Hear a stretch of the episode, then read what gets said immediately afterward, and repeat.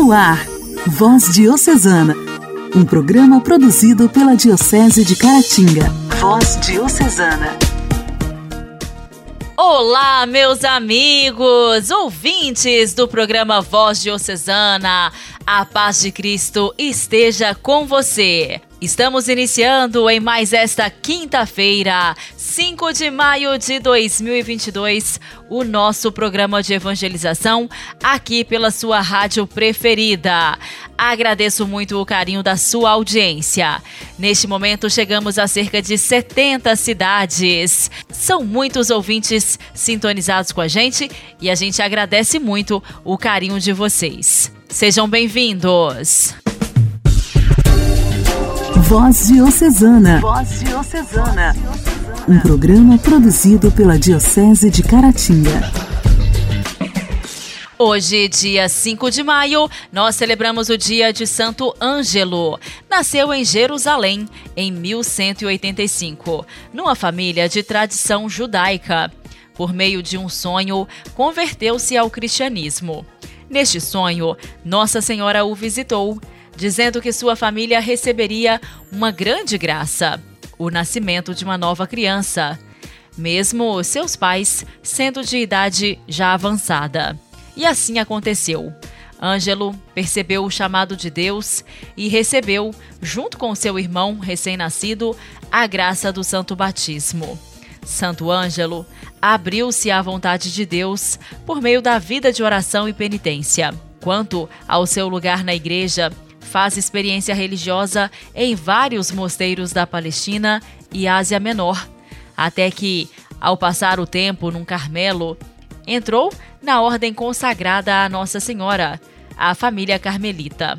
Da Itália, foi para a Sicília e, já sacerdote, fez um belo trabalho apostólico. Um homem dócil e corajoso. Certa vez, ao pregar, deparou-se com a graça da conversão de uma mulher que vivia no adultério com um senhor de muitas posses. Ela se abriu ao evangelho, mas ele não. E este mandou assassinar Santo Ângelo, que foi morto após uma pregação com apenas 34 anos. Santo Ângelo, rogai por nós. A alegria do Evangelho. Evangelho. Evangelho. Oração, leitura e reflexão. Alegria do Evangelho.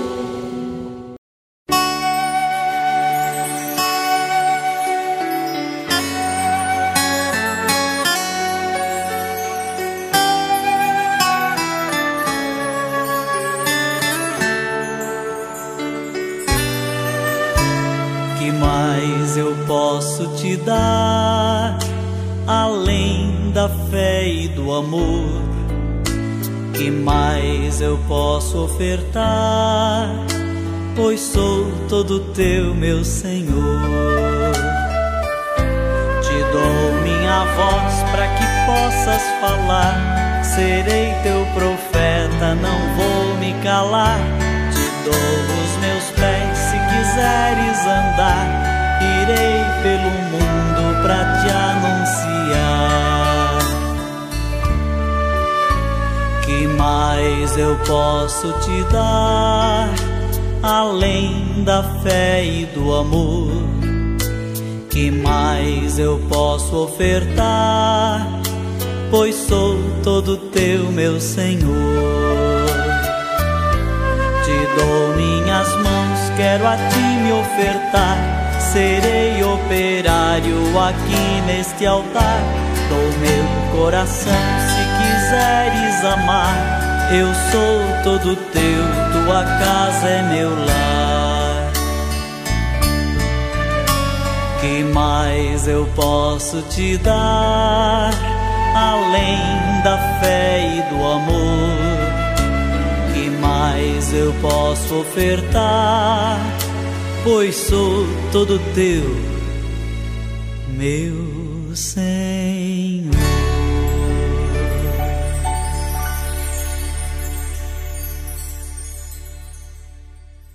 O evangelho desta quinta-feira será proclamado e refletido por Dom Alberto Taveira, arcebispo de Belém.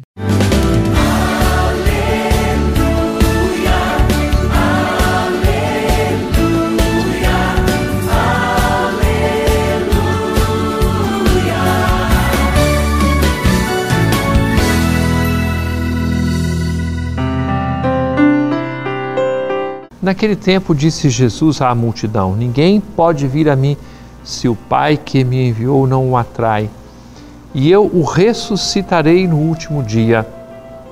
Está escrito nos profetas: Todos serão discípulos de Deus. Ora, todo aquele que escutou o Pai e por ele foi instruído, vem a mim. Não que alguém já tenha visto o Pai, só aquele que vem de junto de Deus viu o Pai. Em verdade, em verdade vos digo: quem crê possui a vida eterna. Eu sou o pão da vida. Os vossos pais comeram maná no deserto e, no entanto, morreram. Eis aqui o pão que desce do céu. Quem dele comer nunca morrerá. Eu sou o pão vivo descido do céu. Quem comer deste pão viverá eternamente. E o pão que eu darei é a minha carne, dada para a vida do mundo. Magnífica revelação da parte de Deus. E esta palavra nos é anunciada numa quinta-feira em tantos lugares. Hoje é dia de adoração eucarística a instituição da Eucaristia aconteceu num dia como esse, de quinta-feira. Celebramos cada ano Corpus Christi num dia de quinta-feira. É a revelação da Eucaristia. No Evangelho de São João, este versículo 51 é a forma que ele teve para dizer o que os outros evangelistas já tinham narrado: Isto é o meu corpo que será entregue por vós. O pão que eu darei é a minha carne para a vida do mundo.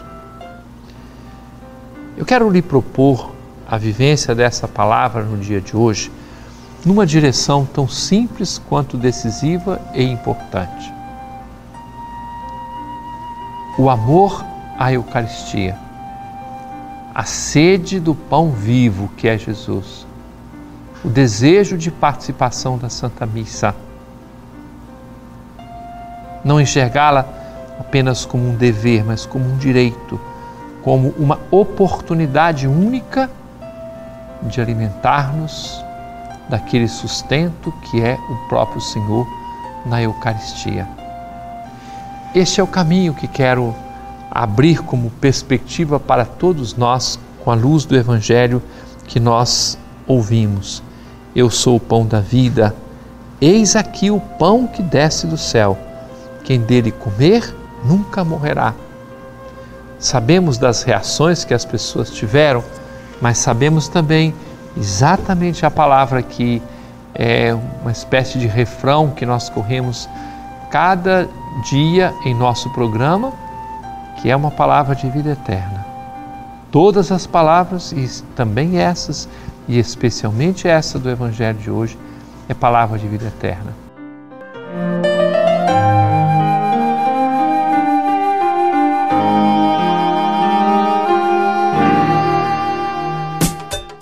Diálogo Cristão. Temas atuais à luz da fé. Diálogo Cristão.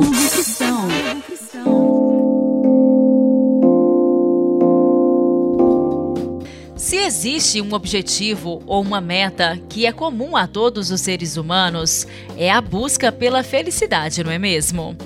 Este tema é tão essencial na vida das pessoas que algumas universidades estão transformando o assunto em matéria para os alunos de graduação. A UNB, Universidade de Brasília, foi a pioneira no país a colocar a felicidade como objeto de estudo acadêmico. A disciplina foi criada pelo professor doutor Vander Pereira, do curso de Engenharia de Software. Ele explicou que, nas aulas dele, a felicidade é tratada sob uma perspectiva evolutiva. Uma característica que a espécie humana desenvolveu e que, de alguma forma, ajudou, né, facilitou na sobrevivência da nossa espécie. Então a gente tem essa característica da felicidade, ela não é um sentimento permanente. E é exatamente essa característica que nos faz ir adiante na busca né, dessa felicidade. Se a gente conseguisse encontrar um estado de felicidade pleno e absoluto, a gente estagnaria e não evoluiríamos, não iríamos adiante, né? Para que sair desse estado, né? Segundo o professor Vander Pereira, a disciplina de felicidade na UNB foi idealizada para dar suporte aos alunos de graduação. A gente usa um conjunto de arcabouços teóricos possibilitem o aluno a lidar com as adversidades típicas desse momento de vida dele, momento em que ele está ingressando no curso superior, vivendo vários conflitos típicos da idade dele, né? O que a gente sabe é que a gente contribui muito para que os estudantes façam escolhas nesse momento que sejam coerentes com essa busca da felicidade que a gente trabalha na disciplina. Neste ano, a disciplina de felicidade também passou a ser ofertada na Universidade Federal do Ceará, Assim como na UNB, ela é ofertada para alunos de diferentes cursos de graduação. Para o estudante de filosofia Alexandre Holanda, essa é uma das grandes vantagens da matéria. Essa troca de pensamentos, ideias, de pessoas de backgrounds diferentes, né? Esse é o sensacional da história. A professora, ela é vinda da psicologia, a professora Débora, né? É um enfoque que está é, questionando essa definição e esse empurrão que todo mundo fica recebendo em relação a ter que ir atrás da felicidade, mas assim, do ponto de vista de que felicidade a gente está tratando. Além da Universidade de Brasília e da Universidade Federal do Ceará, a disciplina de felicidade está sendo ofertada na Universidade Federal de Campina Grande, na Paraíba. Igreja, Igreja em Ação. Formação, CNBB, notícias, Vaticano, diocese, não paróquia, a minha Igreja fé. em Ação. Igreja em Ação. Nesta semana, aqui no quadro Igreja em Ação, nós estamos ouvindo um resumo de como foi a 59ª Assembleia Geral da CNBB. A primeira etapa, como já dissemos, foi realizada no formato totalmente virtual, de 25 a 29 de abril. Participaram da Assembleia cardeais, arcebispos, bispos diocesanos e auxiliares, coadjutores, além dos bispos eméritos e representantes de organismos e pastorais da Igreja, inclusive o nosso bispo diocesano, Dom Emanuel. Hoje nós vamos saber um pouco mais do que foi discutido durante a Assembleia. Olá, seja muito bem-vindo. A gente conversa com o secretário-geral da CNBB, Dom Joel Portela Amado, nosso secretário. A gente vai mudar de assunto, mas não fugindo da 59ª Assembleia Geral, que a gente tratou para esse ano também durante a Assembleia, Dom Joel, da questão dos eventos que estão sendo retomados pela Igreja no Brasil. E esse ano a gente tem alguns importantes como o décimo Encontro Nacional das Famílias, o terceiro ano vocacional, que começa em novembro, tem o 18º Congresso Eucarístico Nacional, o, a Assembleia dos Organismos do Povo de Deus. Eu queria que o senhor falasse para a gente. O Encontro Nacional de Presbíteros. O Encontro Nacional de Presbíteros. Eu queria que o senhor falasse desses eventos, da importância dessa retomada e do que foi um pouquinho discutido para essa retomada desse encontro, né? Eu lembro que o Dom Fernando Saburido fez um convite muito bacana muito acolhedor para todo mundo participar do 18º Encontro Eucarístico Nacional, que vai falar muito, que vai falar sobre a essência da fé. A, a, a pandemia, é, ela nos segurou um pouco, né? Ela nos afastou, ela nos distanciou. Agora está na hora de dar um impulso às atividades que não pararam, mas que foram para os estúdios, foram para as residências, foram para trás das telas, receberam máscaras que agora vacinados e com todos os cuidados que continuam, é, nós estamos fazendo, mas nós estamos sentindo efetivamente a necessidade não apenas de cronologicamente realizar os encontros que estavam previstos para 2020 e 2021, mas também ao realizar esses encontros poder dar um impulso à ação evangelizadora. Dois exemplos. Um você citou, Congresso Eucarístico Nacional, dois anos depois. Encontro Nacional dos Presbíteros, dois anos depois. Só esses dois exemplos. Evidentemente que não houve uma interrupção, não houve solução de continuidade. Olhar, por exemplo, a preparação do Congresso Eucarístico, 18º Congresso Eucarístico, a acontecer em novembro em Recife, é impressionante a capacidade que aquela equipe liderada por Dom Fernando Saburido, foi capaz de reinventar o Congresso, não uma nem duas, mas várias vezes. Vai poder fazer em tal mês, vai poder fazer em 2021 e chegamos a novembro de 2022. Toda a proposta do Congresso Eucarístico em torno da Casa do Pão, que é uma experiência muito bonita, que vale a pena participar e conhecer, a equipe foi se reinventando, reinventando o Congresso, e hoje eu diria, o Congresso se mantém. Dom Fernando apresentou para nós a programação e o Congresso se mantém com tudo aquilo que um Congresso Eucarístico preparado com tanto carinho deve ter. Dom João, uma coisa que as pessoas é, têm muita curiosidade sobre a Assembleia é que a, se imagina que está ah, tá se tratando alguns temas importantes, só focado no tema central, como eu disse, foram quase 40 temas, dentre esses o que a gente está trazendo aqui, mas tem muito mais coisas do que isso. São os informes das comissões, o encontro dos regionais, somos 19 regionais. Os bispos estão, eles não ficam só o tempo todo, né, nesse trabalho do, do macro, mas também tem os trabalhos do micro.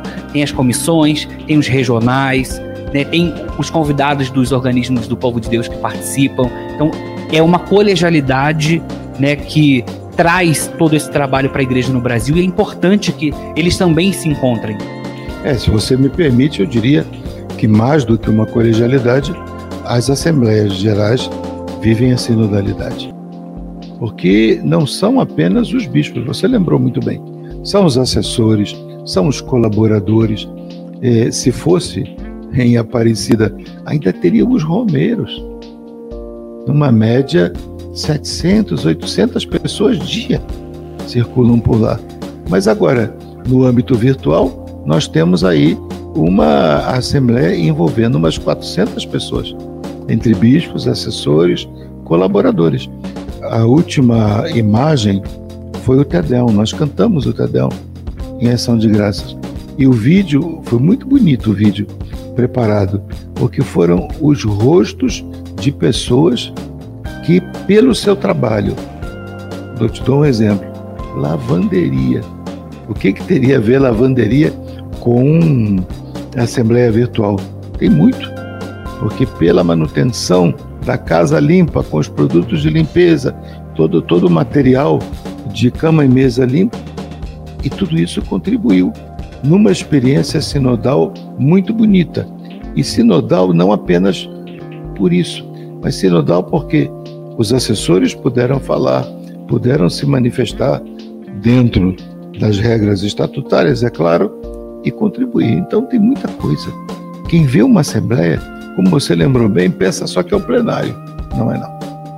Até o convívio, até a conversa no elevador, até o cafezinho, são momentos para se refletir e discernir acerca dos rumos da ação evangelizadora.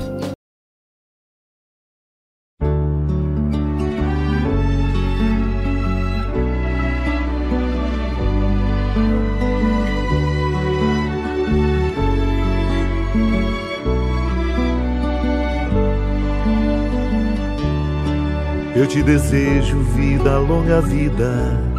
Te desejo a sorte de tudo que é bom, de toda alegria ter a companhia, colorindo a estrada em seu mais belo tom.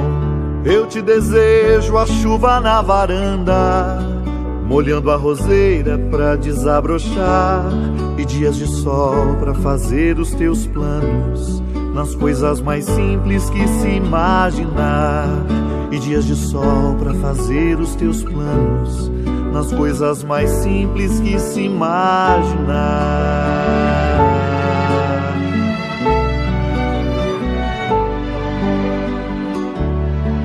Eu te desejo a paz de uma andorinha no voo perfeito contemplando o mar e que a fé movedora de qualquer montanha te renove sempre e te faça sonhar.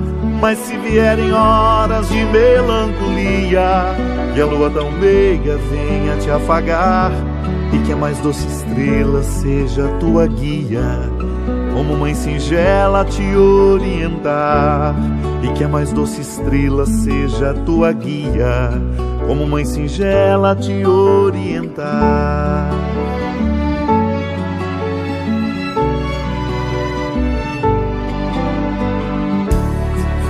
Te desejo mais que mil amigos, a poesia que todo poeta esperou, coração de menino cheio de esperança, voz de pai amigo e olhar de avô.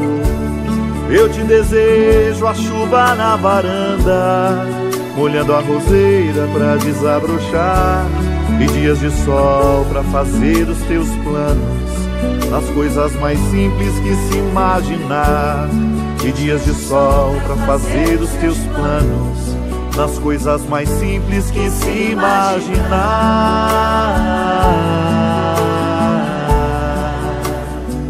Eu te desejo vida.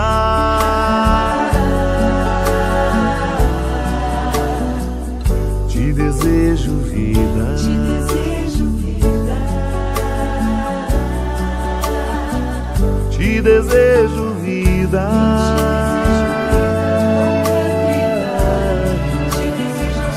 Te desejo vida.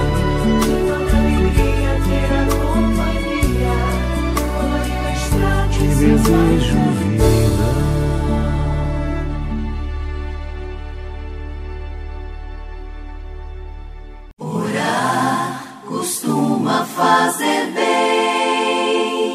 Intimidade com Deus. Esse é o segredo. Intimidade com Deus. Com Irmã Imaculada. Orar costuma fazer bem. Louvado seja nosso Senhor Jesus Cristo, para sempre seja louvado. Vamos rezar este mês, rezar com Maria, aquela que sempre foi a serva de Deus escolhida. E nesta hora da voz diocesana, aproveitemos também para meditar as virtudes de Nossa Senhora e com ela também rogar que o Senhor nos dê a graça de sermos servos fiéis. E com Santa Teresinha do Menino Jesus, que faz a poesia Porque te amo, Maria. Quisera cantar, Maria, porque te amo, porque ao teu nome exulta meu coração. Na oração, o seu coração exulta. Vamos nos abrir agora para que o nosso coração exulte, para que o nosso coração contemple, como Maria contemplou. Somos as Marias e o José de hoje. E assim, vamos caminhando com ele, nele e por ele, abertos à graça, abertos a cantar o novo magnífica da vida. Nossa vida é uma expressão de amor, é uma expressão do louvor a Deus. Com ele, faça a experiência de fazer também o seu magnífica e cantar louvores a Deus por meio de Maria. Maria, a Virgem do Sim, a Mãe escolhida, a mulher Senhora do lugar, Senhora do lugar do nosso coração. Com Santa Teresinha do Menino Jesus, vamos cantando a Maria e quando cantamos a Maria, cantamos e louvamos também a Jesus. Fiquemos na paz, querendo cada vez mais pronunciar. Quisera cantar Maria porque te amo porque teu nome exulta o meu coração e exultar o nosso coração em louvor ao Senhor.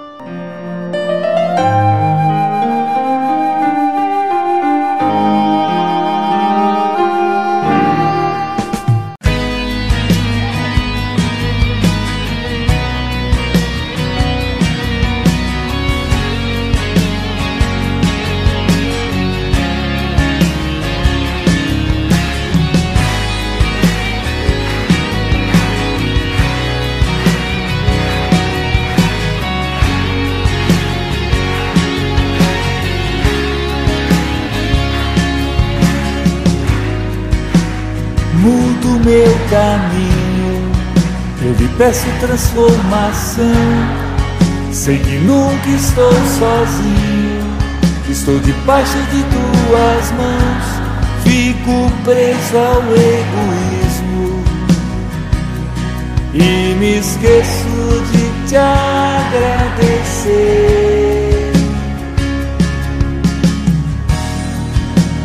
Faça um Cairo, faça acontecer, me ensina a agradecer.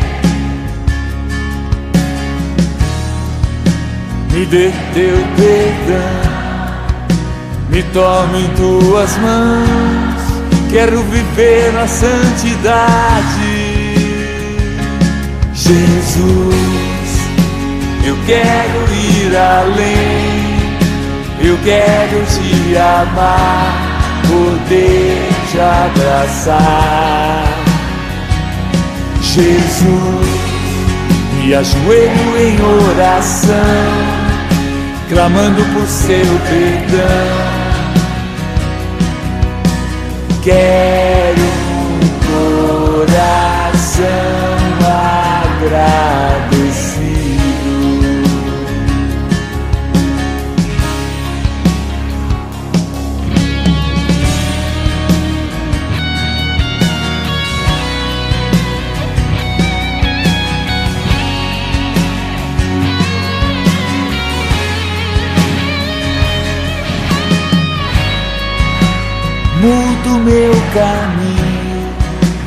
peço transformação.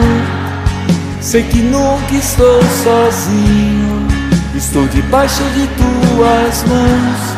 Fico preso ao egoísmo. E me esqueço de te agradecer.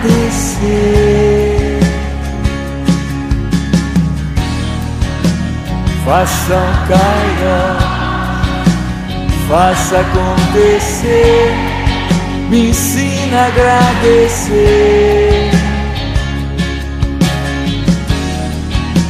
Me dê teu perdão, me tome em tuas mãos, quero viver na santidade.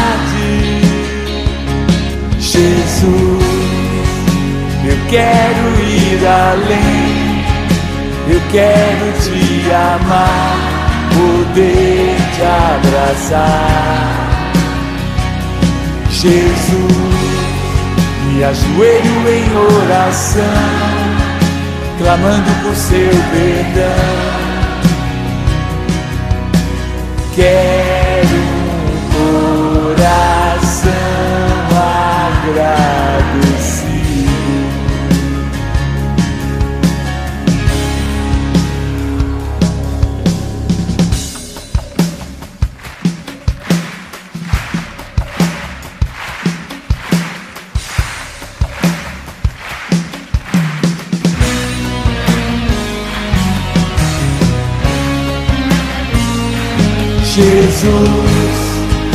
ajoelho em oração, clamando por seu perdão.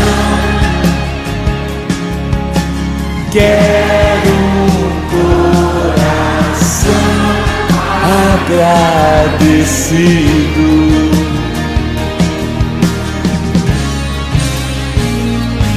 Agradecido.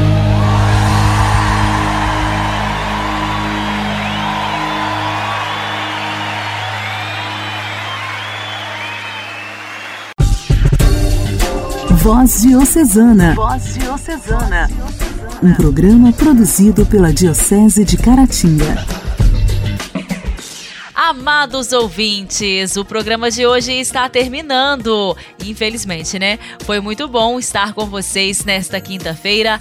Amanhã, se Deus quiser, estaremos por aqui mais uma vez com o nosso programa de evangelização para juntos finalizarmos a nossa semana.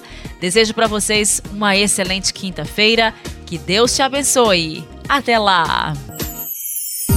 Você ouviu Voz Diocesana, um programa da Diocese de Caratinga. Voz Diocesana.